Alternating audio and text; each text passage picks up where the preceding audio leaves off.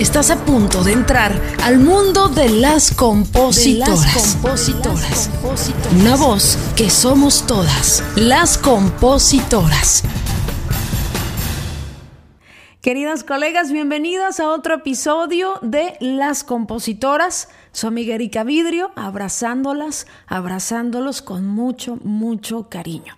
El día de hoy tengo a una extraordinaria cantautora invitada, mi querida Ceci Leos, que tiene una carrera interesantísima como cantautora. Eh, perteneció a este grupo eh, tan exitoso, el grupo CAI, y bueno, también eh, Ceci Leos ha escrito canciones para artistas como Cristian Castro, Yuridia, Playa Limbo, Edith Márquez, entre otros grandes artistas. Mi querida Ceci, qué gusto tenerte en Las Compositoras.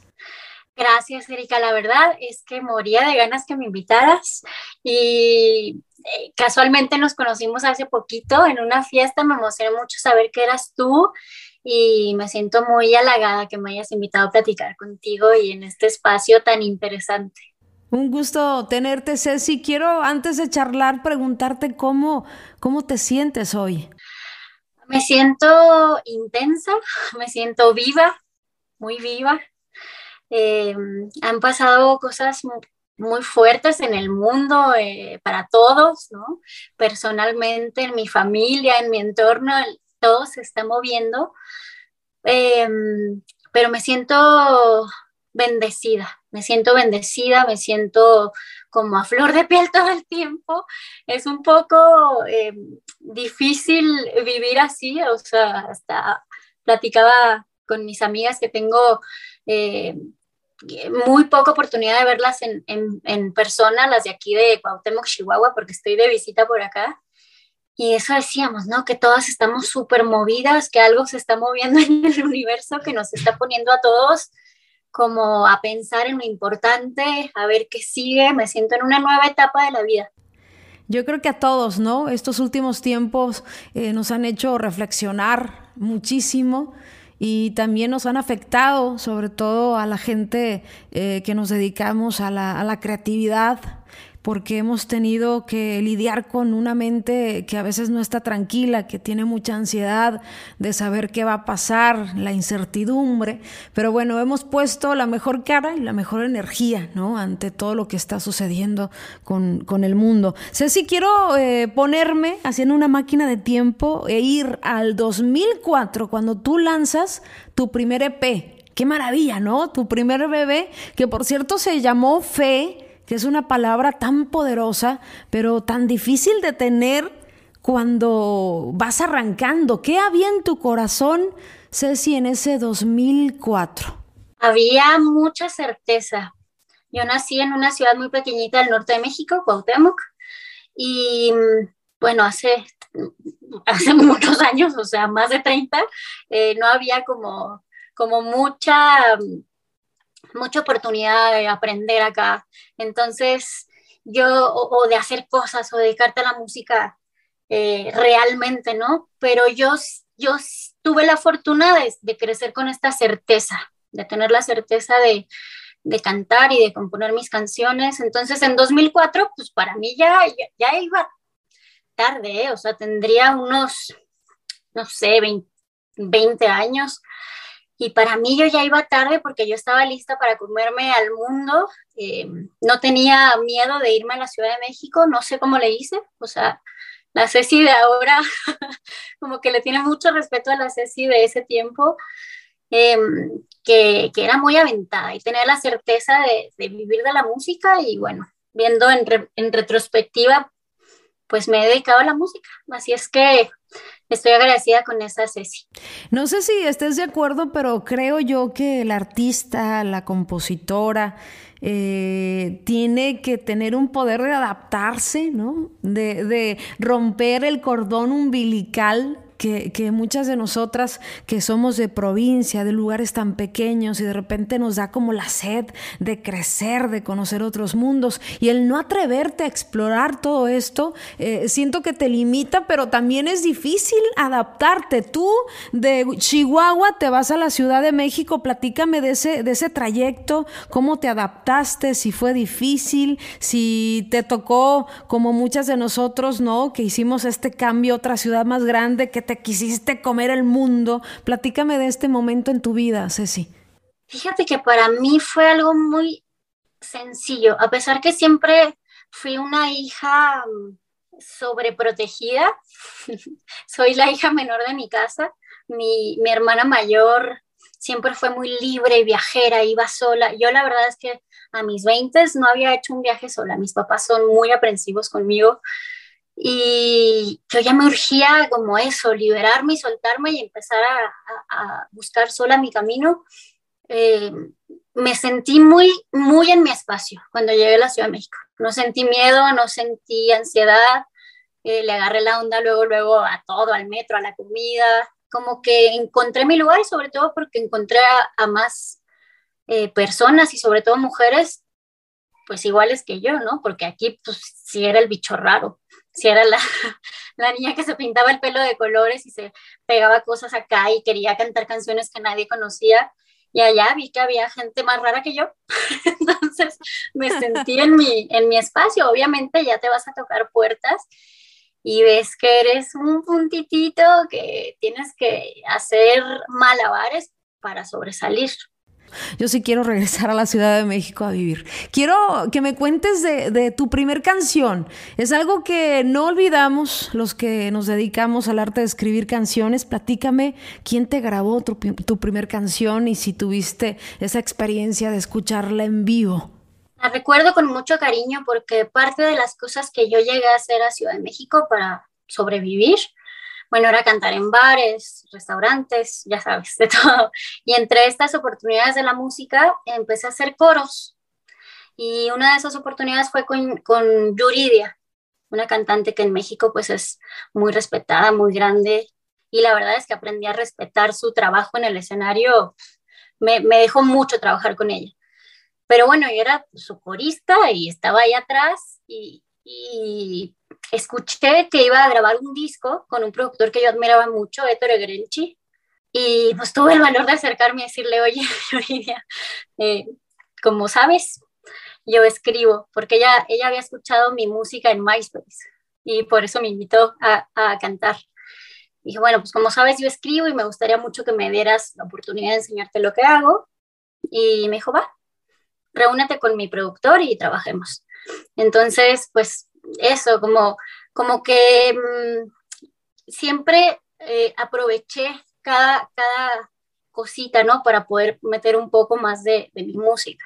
Entonces, y después era hermoso ser su corista y estar cantando en el Auditorio Nacional, yo atrás así haciendo el típico bailecito de corista. Y, el Auditorio Nacional cantando mis canciones a todo pulmón, fue hermoso. Se llama Contigo. Me grabó tres canciones en ese disco, pero la primerita fue Contigo. Estamos escuchando de fondo la canción de Contigo, de la cual eh, nos acabas de, de, hablar, ¿no? Que fue tu primera grabación. Eh, qué maravilla, Yuridia, tiene una voz espectacular. A cualquier compositor, compositora le encantaría escuchar un tema en, su voz. Querida, platícame tu forma de escribir. No es que sea chismosa ni te quiera copiar la fórmula, ¿verdad? Pero quiero que me digas eh, cómo escribes, si eres una mujer que solamente se inspira cuando realmente trae algo en el corazón o eres disciplinada de escribir cierta, ciertas horas por día, por semana, si sufres de bloqueo o no sufres de bloqueo? Ay, Erika, estoy en un bloqueo, pero durísimo, el más grande de mi vida, pero lo estoy dejando fluir. Y creo que también tiene que ver con, con permitírtelo, ¿no? Porque seguramente te ha pasado, es muy difícil permitirte dejar de, dejar de ser. Em, y yo estoy en un tiempo de mi vida donde me, me estoy dando más permisos que nunca, como que siempre fui dura conmigo, una juez muy dura, siempre me, me exigía además en el trabajo, en las canciones, y aunque no tenía ganas de ir a, una sesión de composición iba y aunque no me gustaba eh, que grabara alguien mi canción la cedía, como que estoy en una etapa en la que estoy respetándome, respetando que si no quiero ir a una sesión, no voy. Y si no quiero que alguien eh, grabe una canción, prefiero no, no cederla. Estoy escuchándome y em, no estoy componiendo mucho. Es horrible esto, no sé si te ha pasado, pero también estoy permitiendo eso, ok, vale universo, va. Tal vez ahorita es tiempo que explore eh, otras cosas que no me había dado em, la oportunidad de hacer, ¿no? Porque siempre fue música, música, música, música, música, y también emocionalmente es pesado, yo creo que es muy sano, muy sano anteponer eh, a la persona eh, en este asunto de, de, escribir canciones. Muchas compositoras me han hablado, Ceci, del bloqueo y lo dicen con cierta culpabilidad. Y yo creo que es porque la industria se está moviendo tan rápido que nos exige ser productivas, estar, estar, hacer y hacer canciones, pero es tan válido. Para mí es lo más sano, darte un espacio cuando sabes tú que lo necesitas, ¿no? De repente el bloqueo en lo personal, a mí me ha pasado cuando tengo alguna emoción, eh, por ejemplo, me pasó cuando murió mi mamá, ¿no? No pude escribir por mucho tiempo. Eh, lo curé, lo sané. Yo creo que es muy válido tener ese tipo de, bloqueos. Eh, quiero que me platiques, cambiando de tema, de esta etapa maravillosa que sí fue de, una locura, me imagino, ¿no? Que estuviste del tingo al tango ahí con, con este grupo eh, maravilloso llamado CAI de mujeres. Pues fíjate que justo hablando de la llegada a Ciudad de México fue, fue hermoso, pero era, era rudo, ¿no? Yo era solista, y buscaba mi camino ahí con el mundo rock, pop alternativo y la situación en la que vivía económica y todo era como mucho más más pesada y de pronto me hablaron de dos chicas que estaban haciendo un grupo, estamos hablando de hace unos, ¿qué será? Unos 14 años, 15, y la verdad es que hace 14, 15 años era otra historia, no habíamos tantas mujeres en, en la música, o sea, en Ciudad de México yo no me encontraba tantas chicas con su guitarra, con su piano, componiendo, y me interesó muchísimo. Y dije, bueno, para empezar me interesa conocer a, a, dos músicos y hace cuenta que cuando nos juntamos a, a, tocar y a componer, para mí fue como, como soltar un poco y, sentirme como, con un superpoder, ¿no? Tomada con las chicas. Me sentí como más fuerte, más segura y fue una experiencia muy hermosa. También eh, tuvimos muchos altibajos, ¿no? Siempre fuimos muy, muy aferradas al grupo, a crecer, a que nos firmaran, a viajar, como que siempre lo vimos hacia allá y logramos cosas muy hermosas. Em, y nada, me gustó, me gustó mucho. O sea, también amo el hecho de trabajar con mujeres, de, de rodearme, de aprender y es una de las experiencias más bonitas de mi vida. Termina este proyecto de CAI y retomas tu, tu, vida como solista, tu carrera como, como solista. El año pasado lanzaste un EP, eh, que es tu último EP, que es De la noche a la aurora, ¿no? Un título que nos pone eh, en, en, un momento quizás de, de, tu vida donde habría que curar cosas, que sanar cosas. Platícame de este disco que, por cierto, mis eh, canciones favoritas, aquí las anoté, es 7000 kilómetros, sí, Las Águilas. Sí, sí, sí, muchas gracias. Qué padre que lo escuchaste, me emociona. Pues en 2019 justamente empezó un cambio de mi vida muy fuerte, incluso de un poco antes. Me separé de la banda de Kai, con la cual duré 10 años y logramos cosas muy padres juntas, ¿no? Discos y nominaciones y parecía que ya estábamos ahí en los cuernos de la luna y de pronto ese sueño gigante se esfumó, ¿no? Y luego dije, bueno, es momento de mi vida personal, de familia, casa, hijos, perros y la vida también hizo sus movimientos y también eso se esfumó. Entonces, a raíz de ahí, como que dije, ¿qué voy a hacer? la música, la familia, ¿para dónde corro? Y mm, corrí, corrí hacia Argentina. Hubo como una oportunidad muy hermosa que el universo me mandó para salvar mi corazón. Y ahí empezó este viaje de la noche a la aurora, porque bueno, yo estaba en una oscuridad personal interna muy fuerte y este disco me ayudó como a buscar este, este amanecer, ¿no? Esta aurora, esta luz. Y es un disco muy personal, ¿no? Muy, eh, yo quería como describir eh, eh, una historia, ¿no? Una historia, cómo fue de, de, como el fin de una historia de amor que empieza con, con extraños. Y mm, pues nada, 7000 kilómetros es que la escribí en Buenos Aires, que son, es la distancia que hay de Buenos Aires a Ciudad de México. Las águilas la escribí llegando a México después, en plena pandemia.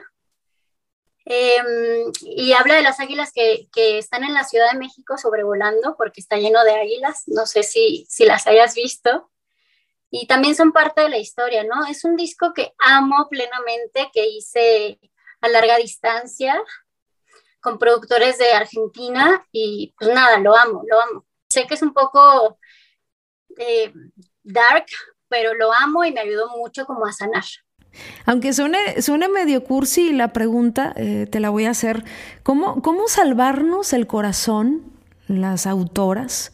Porque yo he escuchado que mucha gente se desahoga ¿no? con nuestras canciones, le, sirven de terapia, se conectan con alguna emoción, pero yo siento que, las autoras eh, o tenemos esa maldición de siempre andar con el corazón roto. ¿Cómo, cómo nos salvamos el, corazón si trabajamos tanto con él, si de alguna forma lo tenemos y lo exponemos y se vuelve eh, una de nuestras piezas más vulnerables? Pues justamente yo creo que, que esta oportunidad que se nos dio de transformar las emociones en palabras y en melodías es justamente como, como hacer alquimia, ¿no? Como hacer, como convertir esta parte dolorosa y oscura en algo bonito, en algo luminoso, en algo que nos permita conectar, porque a veces tal vez una canción es muy triste, pero pero te ayuda a sacar lo que,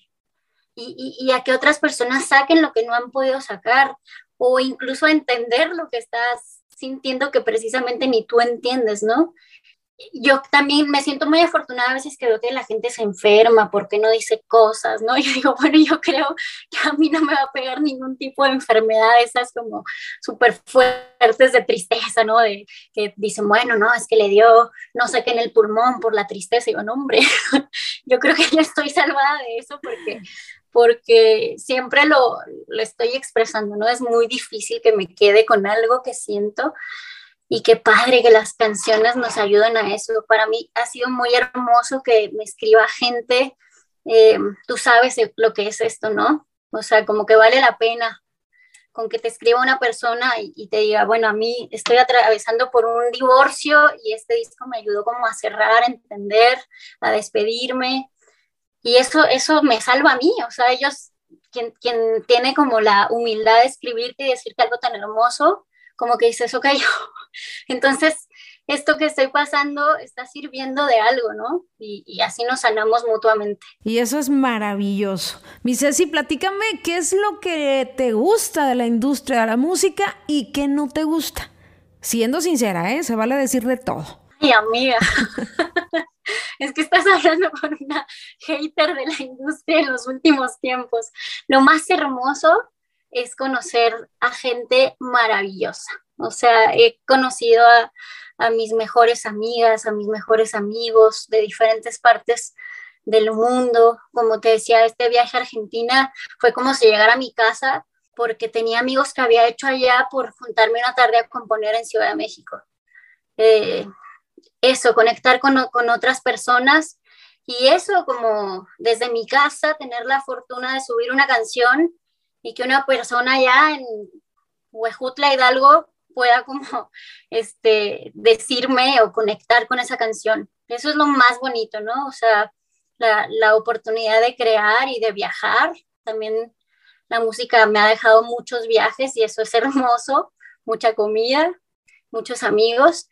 Y lo que no, pues como que te, como cuando gana la, la imagen al, a lo interno, ¿no? Cuando, Sí, como cuando tú mismo pierdes, a mí me pasó mucho con Kai, la verdad, o sea, si soy honesta desde este momento en la industria en, la que me metí, como que yo en algún momento ya componía más pensando en qué iba a vender que lo que quería escribir, lo que sentía, ¿no? O sea, como cuando las cosas no son de fondo, son cuando no las disfruto. Mi querida Ceci, qué gusto fue hablar contigo, conversar, conocer más de ti. Quiero que eh, para cerrar eh, nos platiques por último más detalles de tu disco y quiero invitar a todas las colegas que nos están escuchando a que vayan a su plataforma y escuchen eh, el disco de la noche a la aurora de Ceci Leos. Les va a encantar y quiero que cerremos con, con más detalles de, este disco para prenderles ahí la curiosidad y vayan a escuchar. Es un disco chiquitito que dura 23 minutos. Em, es, un disco conjurado. La introducción se llama Conjuros para Olvidar y fue la última que nació porque cuando escuché las canciones terminadas, a mí me hacía de nuevo como, me dolía, ¿no? Y dije, bueno, yo necesito que estas canciones salgan porque lo, lo necesito sacar al universo, pero necesito que estas canciones le haga bien a la, a la, persona que lo escuche. Entonces, como que trabajé mucho con la magia, al menos en mi cabeza y en mi corazón. Lo saqué en días de luna llena, de luna nueva, como que me clavé mucho en esta parte mística y esotérica, me divertí mucho eh, clavándome en, en, esa parte. Y mm, es el disco como donde he tenido más libertad en todos los sentidos, porque pues, cuando estaba más chavita que hacía mis discos, pues tenía tres pesos para producir, ¿no? O, no tenía mucha idea. Y después con Kai, bueno, pues no era yo sola, eran otras dos chicas más, más el productor. Después me salí de Kai y yo tenía también muchas cosas en la cabeza. Y este disco fue realmente lo que, lo que quise hacer musicalmente, Em, eh, armónicamente, melódicamente, hay un corno francés, hay cuerdas. Es, es como, me siento muy orgullosa de este disco, la verdad. Mi Ceci, muchas gracias. Te voy a invitar pronto a escribir una, una rancherota conmigo. Eh, posiblemente te, te, ayude a desbloquearte un poco unos mezcales, ¿no? Hay que poner. Que salgan las rancheras ya, que, que, que, salga lo que tenga que salir. Te agradezco mucho el espacio de, te admiro mucho. Eh, deseo con todo el corazón volver a coincidir contigo en muchas ocasiones. Eh, como que siento que hay algo ahí en el cosmos. Así es que me emociona mucho haber platicado esta tarde contigo. Me habían dicho cosas muy bonitas de ti. Sobre todo agradezco este espacio que abres para otras mujeres, porque lo que, lo que das se regresa y multiplicado por eso te va tan bien, porque eres amorosa, porque eres grande, porque eres compartida y pues besos a, todas las que nos están escuchando y espero pronto componer y les voy a contar. Gracias por escucharnos. Te esperamos el próximo jueves en otro episodio más de Las Compositoras, una voz que somos todas. Recuerda seguirnos en nuestras redes sociales como Las Compositoras y darle seguir a nuestro perfil para tener más visibilidad en este podcast.